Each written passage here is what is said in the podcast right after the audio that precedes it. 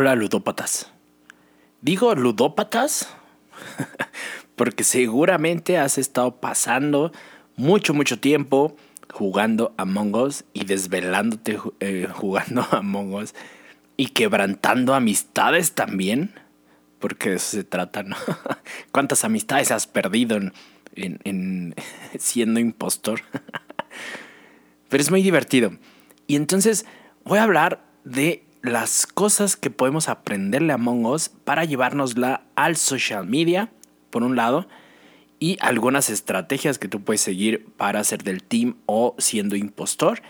Y al final también daré una clase brevísima de fonética y una clase brevísima de lingüística.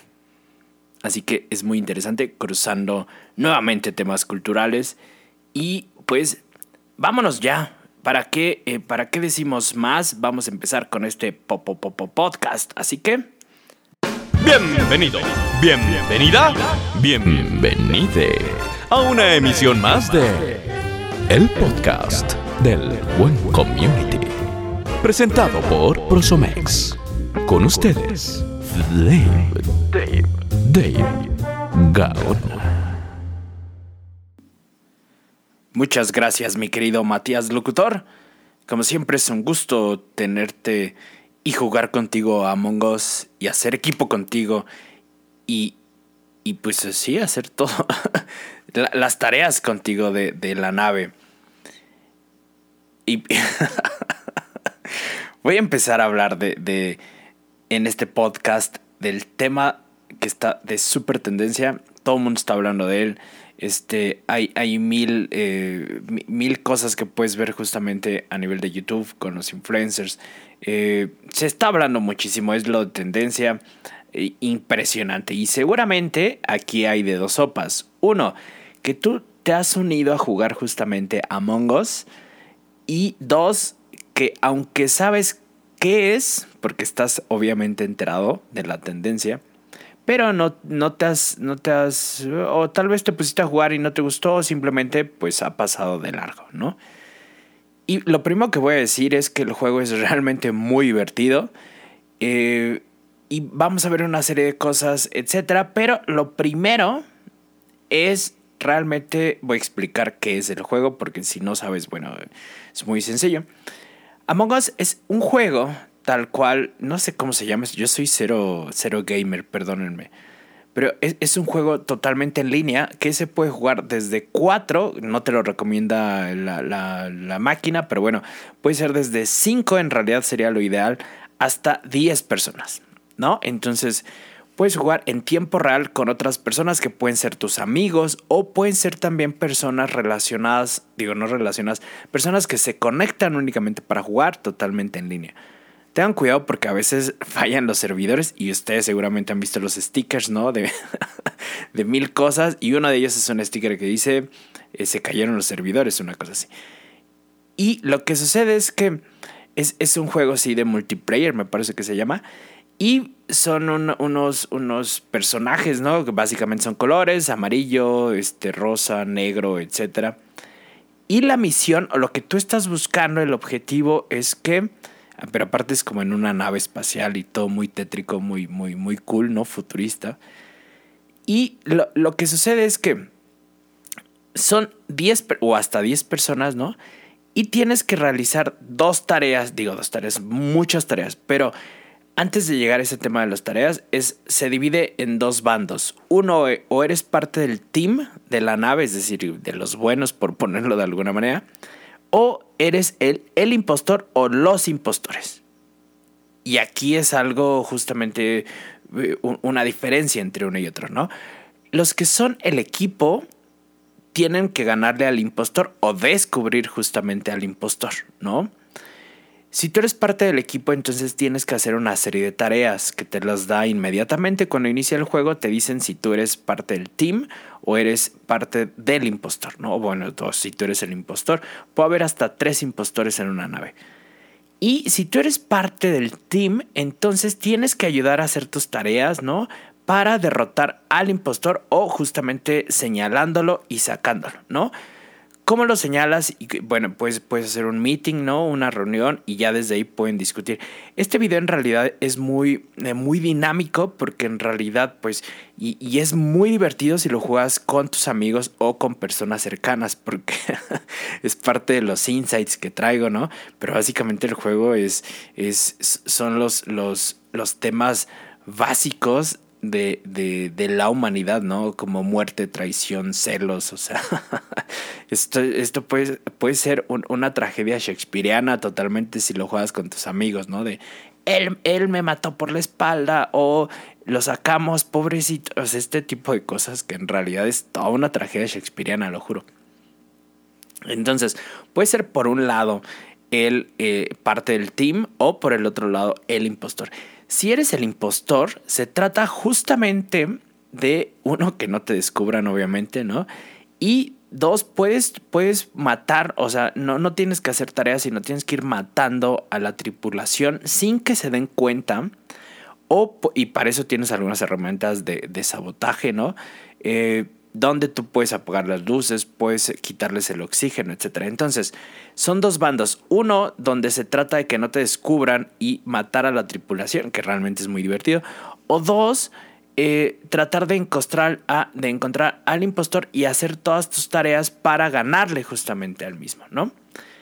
Una vez que ya tenemos como este, este overview de lo que sería el, juego, que insisto, en realidad es muy divertido. Si no lo han jugado, pues tómate cinco minutos para aprender un poquitín. Y sobre todo, no, no, no, no, es que te conviertas en un ludópata, que sí lo hemos sido, mucha gente de Prosomex. Hasta hicimos un grupo especial de, de Among Us, de, de Prosomex, para compartirnos los códigos y jugar. Y de hecho, Ayer estuve jugando todo, no sé, se nos fue mucho tiempo, pero estuve jugando con la, con la comunidad mucho tiempo y este fue muy divertido, muy, muy divertido. Entonces recomiendo que lo juegues, digo que, que, lo descargues y lo juegues. Recomiendo también que, que, te, que tengas, o sea, que te avientes como un pequeño eh, tutorial en YouTube, hay muchísimos, ¿no? Eh, y listo, bueno, ya. El punto de esto es las cosas que realmente aprendimos de Among Us, ¿no? Para llevarlas al social media. Y la primera de ellas, y muy importante, es que el influencer marketing, el influencer marketing, es decir, las estrategias relacionadas con los influencers, sí funcionan. Sí, funcionan totalmente. Y aquí es un debate que siempre ha existido, siempre ha existido entre sirven o no sirven las estrategias con los influencers. Pues hay, hay, hay que tomarlas con pincitas, como yo siempre digo, ¿no? Pero, o sea, este es un ejemplo, Among Us es un ejemplo de cómo el influencer marketing sí sirve. Y es que la historia del juego dice que en realidad no es un juego nuevo, sino que nació en el 2018, ¿ok? Nació en el 2018, pues justo hace dos años más o menos. Y de pronto, fíjense nada más los números, porque esto lo saqué. Eh, ha aumentado el número de descargas 661% en comparación del mismo periodo del 2019. Se ha llegado a 18.4 millones solamente en el mes. No, es brutal, o sea, 661% ha aumentado el número de descargas. Wow, es brutal esto, ¿no? De hecho, por eso siempre hay problemas cuando lo juegas, porque eh, eh, ellos mismos creo que ni siquiera habían eh, visto este... pues, pues sí, ¿no? Hasta se me fueron las palabras. Nadie había previsto, creo que este, este, este éxito, ¿no? Y entonces, ¿a qué se debe? En realidad, según he leído, ¿no? Al respecto, no, no, pues al principio pasó sin pena ni gloria el, juego. Hasta que se reunieron una serie de... Desconozco cuáles influencers, no lo sé, pero esa es la historia, ¿no? Hasta que se reunieron una serie de influencers y de YouTube, YouTubers, para jugar justamente el, el jueguito, ¿no? Que, insisto, es muy divertido y una vez que lo apoyaron los influencers fue cuando se viralizó realmente el juego y cuando se viralizó realmente el, el, tema de Among Us, ¿no? Entonces, como ellos lo pusieron de moda y de tendencia de alguna manera, y obviamente con los millones de seguidores que tienen, pues fue muy fácil que alguien descubriera, descubriera el juego, ¿no? Entonces, aquí hay que tener mucho, mucho cuidado. Y de hecho, en este momento, permítanme, estoy haciendo una nota a mi pequeño guion, si no se me va a olvidar. Pero el, primer punto entonces es a nivel de, eh, de influencer marketing, ¿ok? Vamos a hablar un poco del influencer marketing. De lo que se trata eh, con el influencer marketing es de utilizar a nivel de influencers, y esto es muy rápidamente, ¿no? Eh, no es lo mismo ser un influencer que ser una celebridad a ser un microinfluencer, ¿no? Y esto es de manera muy, muy, muy, muy general, ¿no? No me voy a detener mucho, pero insisto, eh, hay varias clases de influencers, ¿no? Se cree que un influencer pues, puede ser justamente, este, no se cree, es una persona que es influenciadora a nivel de tomadores de decisión de, de otras personas, ¿no? Se, cree en la actualidad que un influencer es aquel que tiene miles de seguidores en Twitter, en Instagram, en, Facebook es más difícil, pero sobre todo en Instagram, ¿no? O en YouTube, obviamente. O en Twitch, inclusive, ¿no? ¿Qué es lo que pasa? En realidad, no es el hecho, o sea, un influencer no es propiamente aquel que tenga 20 millones de seguidores. Puede ser, por eso digo en varios niveles, un, un, un, un celebrity puede ser un influencer. Y por celebrities me refiero a Justin Bieber, me refiero a, no sé, personas súper conocidas, Shakira, por ejemplo, ¿no? Que son realmente celebrities y que también evidentemente son influencers, ¿no? Hay otro tipo de, influencers que también son influenciadores que tienen muchos miles de, personas. Digo, aquí se habla también de macro influencers de celebrities, se habla también de, de micro influencers, ¿no? Hasta un millón de seguidores, por ejemplo, ¿no? Esto, no, recuerdo si realmente un micro influencer es un, más bien un influencer es hasta un millón de seguidores y el micro influencer es entre 10 mil y 100 mil, pues creo que sí mi memoria me está fallando, pero es esto, ¿no?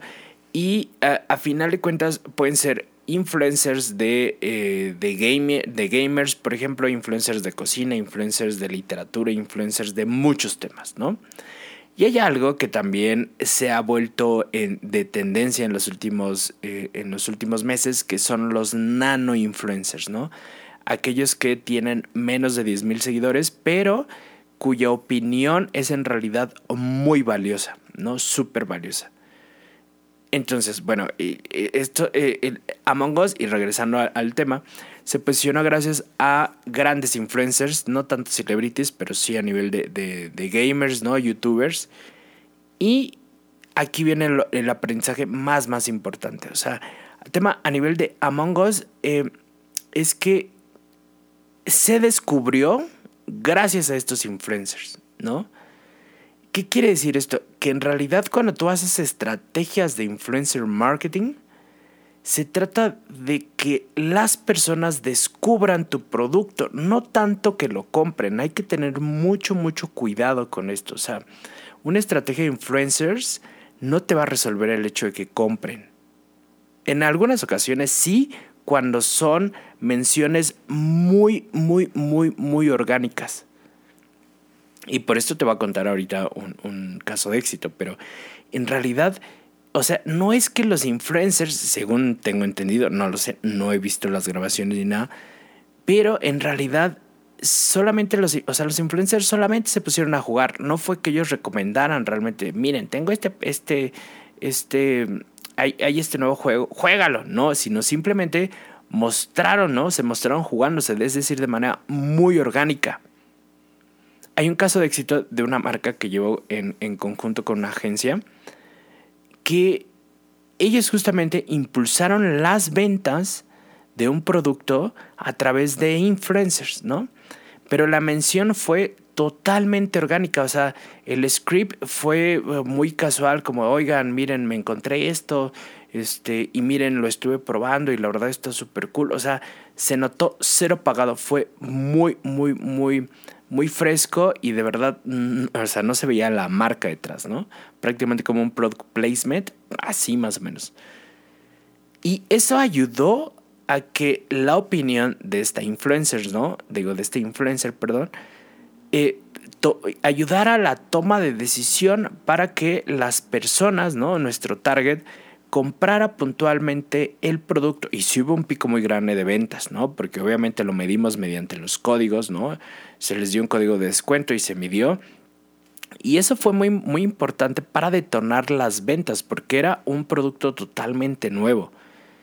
Y obviamente nosotros a nivel de pauta nos ahorramos uno o dos meses eh, eh, encontrando justamente el target, creando una base de datos para este, los clientes justamente potenciales, para hacer lookalikes, para hacer lookalike a nivel del TV, etcétera, etcétera. Pero, o sea, realmente esto movió, movió mucho las ventas, ¿no? En un primer nivel, me explico, y sobre todo ayudó a posicionar en la mente, ¿no? La marca eh, puntualmente esta, esta de la que yo hablo, ¿no? Y ya después, obviamente, se hicieron estrategias a nivel de, este, de sobre todo de, de retargeting en, en, las campañas, etcétera, y ayudó a vender también mucho. Lo que estoy tratando de decir es una mención orgánica a nivel de descubrimiento es muy poderoso de un influencer. Entonces, insisto, no esperes que un influencer te resuelva el hecho de vender. Pero si lo que tú quieres es que tu producto se conozca o lo descubran más personas dentro de tu nicho, puedes utilizar el influencer marketing y de verdad es muy muy efectivo. Sobre todo cuando se trata, insisto, de campañas a nivel de awareness, de awareness, nunca puedo pronunciarlo bien, a nivel de, conocimiento de branding, ¿no? Este, y a nivel de interacción también funciona mucho. Y cuando lo, quieres cruzar a nivel de un producto para venderlo, tienes que hacerlo muy, muy, muy orgánico y, debe ir detrás también una pauta, ¿no? Por ejemplo, nosotros metimos pauta en Google y metimos pauta también a nivel de YouTube y metimos pauta a nivel de Instagram y de Facebook sobre todo, ¿no? Y con eso cerramos, digamos, el círculo para que si alguien buscaba o si alguien estaba, pues sí, buscando o visitaba la página, entonces se les presentaba el producto, ¿ok? El influencer marketing, entonces es el primer aprendizaje que nosotros debemos tener, ¿ok? Lo segundo que nosotros tendríamos que ver es a, nivel de... Eh, lo que tendríamos que aprender de Among Us es que la estrategia es fundamental. Es fundamental en social media y es fundamental a nivel de del jueguito, porque de verdad todo es estratégico. Yo digo que este juego se le debería poner a jugar justamente a los candidatos, ¿no? A un trabajo, porque ahí se puede ver quién es el líder, quién es el más organizado, quién es buen mentiroso, quién sigue una estrategia, este, quién hace equipo, o sea, todo se puede ver en este, en este juego, ¿no? ¿Y por qué digo que la estrategia es fundamental? Porque realmente si tú no sigues una estrategia adecuada, ¿no? Eh, entonces es más, es más fácil que te cachen si eres el impostor o es más fácil, ¿no? Este, que pierdas si es que eres del equipo. Por ejemplo, yo estaba jugando igual con eh, un, saludo de Emir, ¿no? Que es nuestro community de, de, Prosomex. Y por ejemplo, él, eh, hicimos un buen equipo, equipo, ¿no? Siendo del teammate de, de, de la tripulación. Y justamente con eh, una serie de tácticos, de estrategias, ¿no? Este, no son estrategias, son tácticos, ¿no? Pero siguiendo, eh, siguiendo una línea, ganamos muchas partidas siendo parte de la tripulación y expulsando justamente a los impostores, ¿no? Y les paso el dato, a veces quienes de pronto empiezan a acusar, ¿no? Empiezan a funar, eh, son a veces los impostores. Entonces, ellos acusan y dicen, fue el rosa. Y entonces lo que seguíamos puntualmente era, bueno, pues sacamos al rosa, pero si, no pero si es el rosa, más bien, si el rosa no es, entonces te sacamos a ti. Entonces hacíamos la lista de a quienes íbamos sacando y eh, el 70% de las veces quienes eran los acusones eran los impostores. Entonces así fuimos sacando un buen, ¿no? Ese es un tip, por ejemplo, si tú eres de la, de la tripulación. eh, y, toda esa estrategia de verdad, o sea, cómo hacer que no te pillen si es que tú eres el impostor, que además es lo más divertido, obviamente, ¿no? Pero tienes que variar mucho en las acciones que tú estás haciendo y en tu estrategia, ¿no? Y aquí justamente me meto en parte de estrategia, ¿no? Para el juego, es que si tú eres impostor puede ser de dos sopas, puede ser o un impostor que sea como muy activo, ¿no? Matando a las personas y escondiéndote, o un impostor muy, muy pasivo que eh, justamente sabotee la misión, ¿no? Y que se gane la confianza. Esa es, es mi, mi, mi, mi estrategia favorita, ¿no? Ganarte como la confianza de una o dos personas sin que los mates y, o sea, para que siempre tengas una buena eh, coartada y que si te preguntan, oye, ¿tú dónde estabas? Ah, pues yo estaba en la cámara, ¿no? Yo estaba haciendo con él y me vio el amarillo, me vio, yo estaba ahí con el amarillo, ¿no? Este, eso me parece que es a veces lo más, más efectivo, o sea, como ganarte la confianza de una o dos personas. Estoy hablando de, técnicas para vencer en... cuando tú eres el impostor, porque eso es de verdad lo más, más divertido. ¿Y cómo lo llevamos esto a social media? Es justamente eh, en social media lo más, más, más importante, yo siempre digo, es eh, la estrategia. Y de hecho, siempre digo, es nosotros los community managers somos más planners que creativos, o sea, tenemos la vena 60% de, de, de estrategia que de creatividad, ¿no? Entonces, si tú bajas una adecuada estrategia, entonces es más probable que triunfes y que logres el objetivo. Básicamente la estrategia es justamente qué es lo que tú tienes que hacer, o sea, el plan de acción ¿no? para llegar a un objetivo. Si quieres saber más lo que es la estrategia y la diferencia con la táctica, hay un podcast de los primeros que grabé hablando justamente de de táctica y de estrategia. Y hasta leo un poema de Mario Benedetti. No me gusta mucho Mario Benedetti, pero el poema es muy bueno para ejemplificar este tema. Y eso justamente podríamos aprender. La estrategia es fundamental a nivel de social media, ¿ok? Eh, otra de las cosas que, que podemos aprender, ¿no? Es que una buena idea sobrevive, ¿no? Y, no sé si esto lo leí también de, del blog de Mercoco, que me parece que sí. Eh, de, Jimena, justamente que pertenece también a la comunidad Prosomex. Hola Jimena, ¿no? Y que es una muy buena jugadora. muy buena jugadora junto con Lau, que es también nuestra community de Prosomex, que nos ganó muchas, muchas partidas ayer.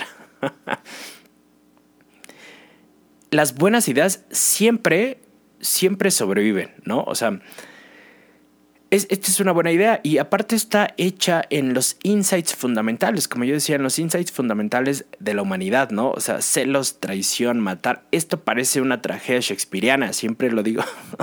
Se trata de supervivencia. Este es un juego de supervivencia, ¿no? Y seguramente hay, hay, hay muchos, pero este se cruza con otro aprendizaje que es las microcomunidades, así como ahora hay micromomentos, ¿no?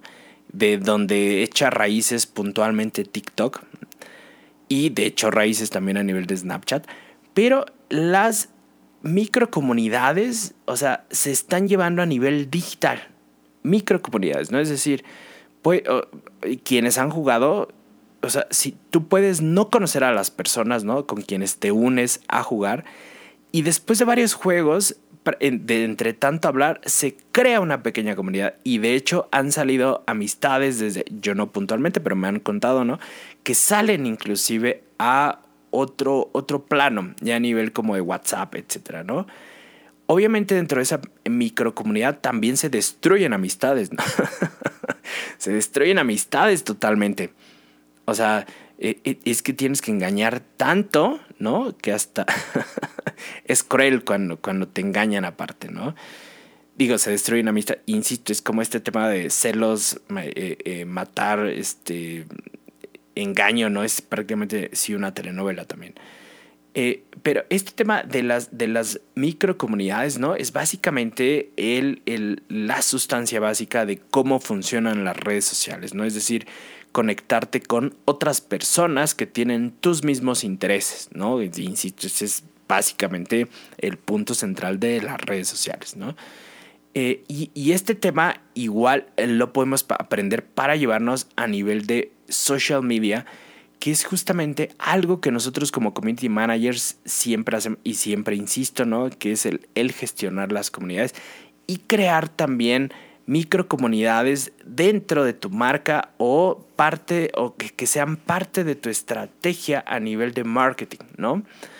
parte, por ejemplo, de, eh, de, de, una asesoría que di para una marca hace poquito, es que yo decía, lo que hace falta es dentro de tu marca y para darle el seguimiento ¿no? al servicio es que caigan todos en una comunidad, ¿no?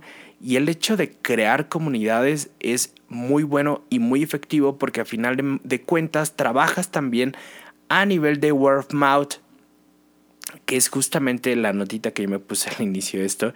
Y a nivel de word of mouth, sabemos que es poderosísimo, poderosísimo el word of mouth, ¿no? O sea, si, si, si hiciéramos un funnel de, de, de Among Us, ¿no? A nivel de branding, o sea, se crea un conocimiento de marca, ¿no? A, través de los influencers, quienes obviamente descargan son los usuarios y quienes crean también la viralidad son los usuarios, porque con la buena idea ¿no? que se tiene, eh, en realidad yo, o yo, y seguramente todos ustedes, ¿no? Nos la hemos pasado justamente diciéndole a los, a los nuestros amigos que descarguen el juego para tener con quién jugar. porque es muy divertido, ¿no? Y quieres traicionar a tus amigos. claro. Pero justamente el poder de, del word of mouth es brutal, ¿no? Y cuando se trata justamente de hacer viralidad o cuando se trata de dar una opinión, es ahí donde, o sea, si alguien te pregunta puntualmente, oye, está bueno el juego, y tú dices sí, entonces lo recomiendas y se vuelve justamente eh, recomendación más recomendación más recomendación y el peso del word of mouth a nivel de marketing es fundamental no, no, no hay buenas marcas prácticamente sin el word of mouth, ¿no? Entonces, concéntrate siempre en tener sí una buena idea y sobre todo no hacer este tema quizás de, de, de una comunidad, microcomunidad, ¿no? Por eso digo que la comunidad Prosomex siempre es, es increíble y me inspira. Esto ya parece cassette, ¿no? Ya que he repetido hasta el, hasta el cansancio, pero sí y a final de cuentas, insisto, concéntrate también en una experiencia de usuario muy buena, ¿no? Esto si lo llevamos a nivel de, de social media, a nivel de marketing digital, para que las personas hablen favorablemente de tu marca. Si las personas hablan favorablemente de tu marca, entonces es más probable que te recomiendan. Y si te recomiendan, entonces tienes un aliado muy, muy, muy poderoso entre más aliados tengas, evidentemente será mejor, porque las personas, pues sí, insisto, van a, van a hablar mejor de tu marca y será mucho más sencillo que tengas esta captación de clientes o, o de ventas con tu producto, ¿ok? Y ya el último que voy a hablar, ¿no? Porque ya no sé ni cuánto tiempo llevo. Ya, ya, ya, ya, se está convirtiendo esto en, en, en un audio curso en un audio curso y ahora les voy a hablar de algo que a, ver, a ver, a ver si me da este podcast, no lo sé.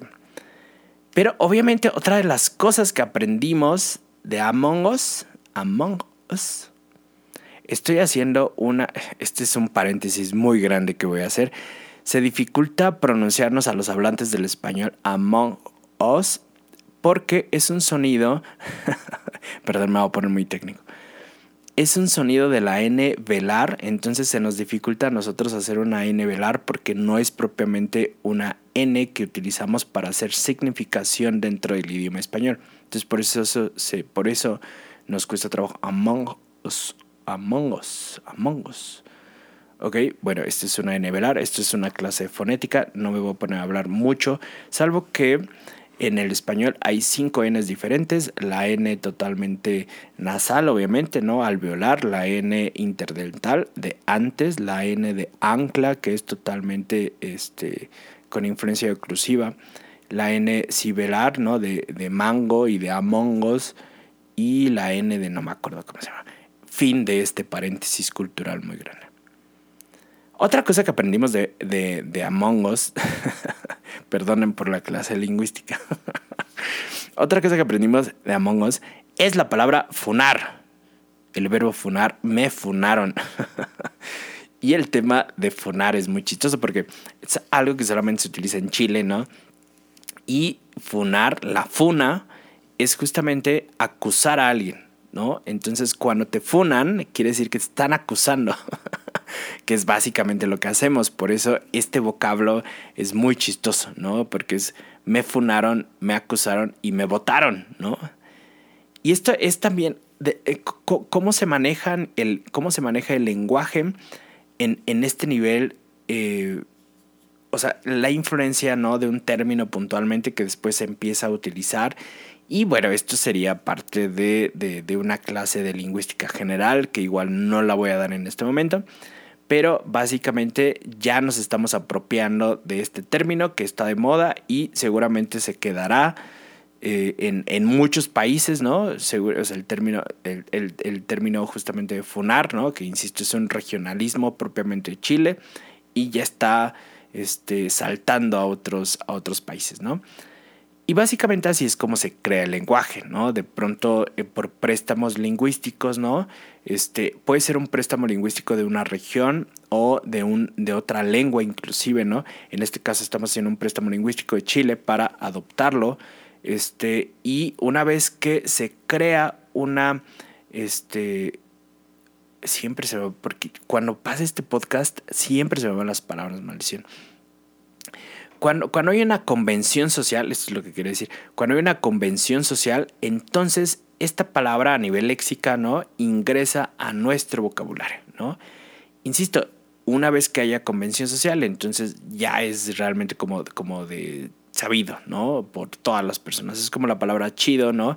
que nació de un personaje de Juan Luis de Alba, se llama, no sé, del Chido, ¿no?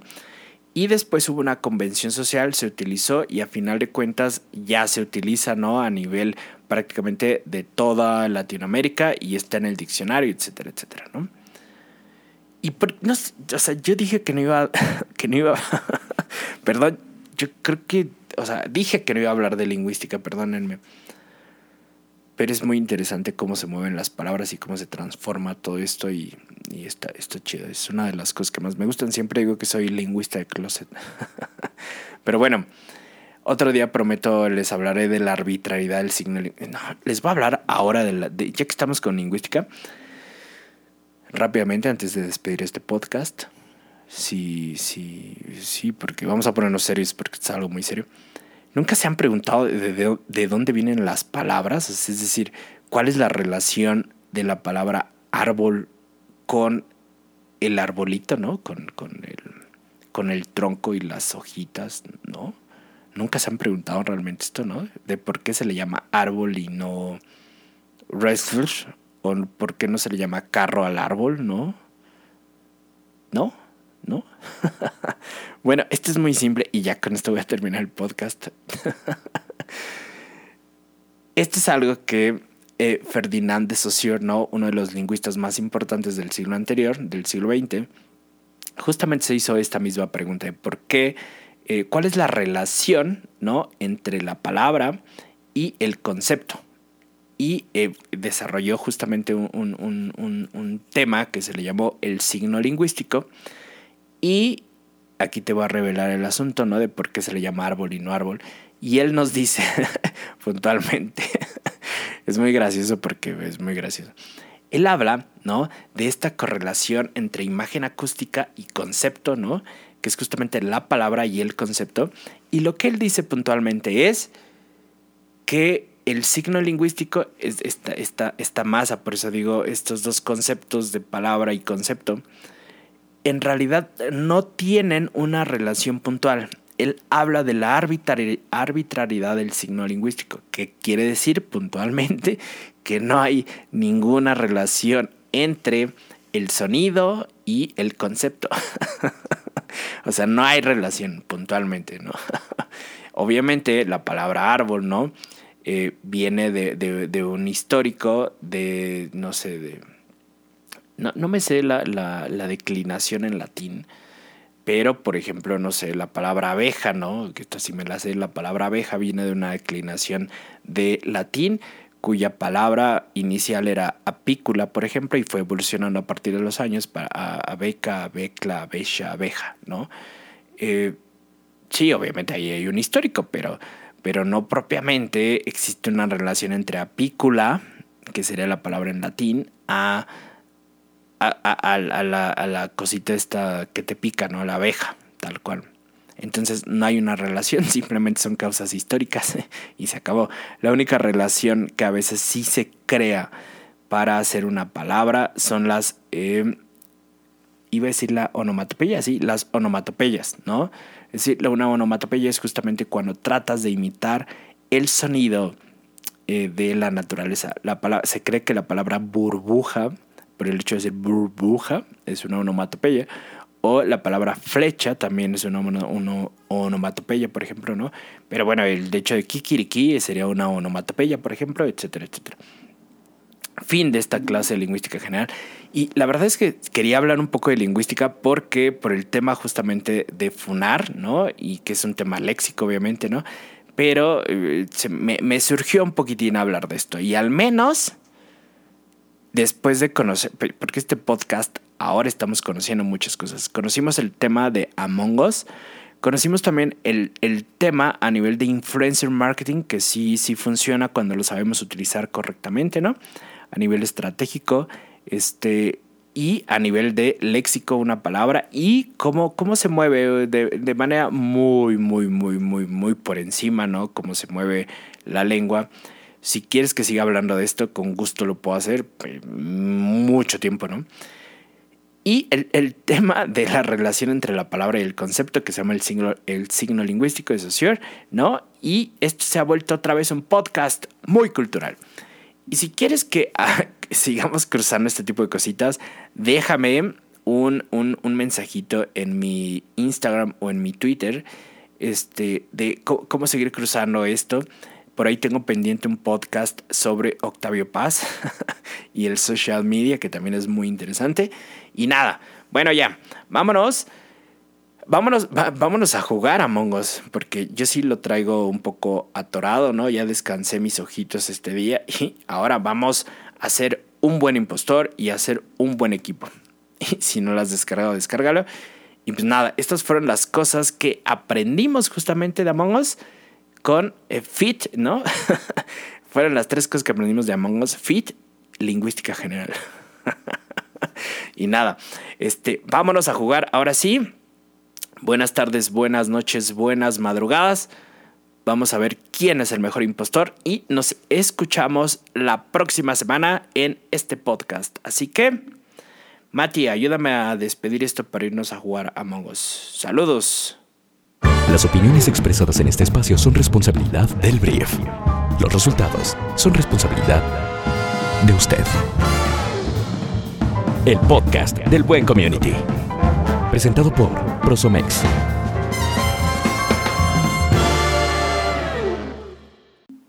Mati, me funaron.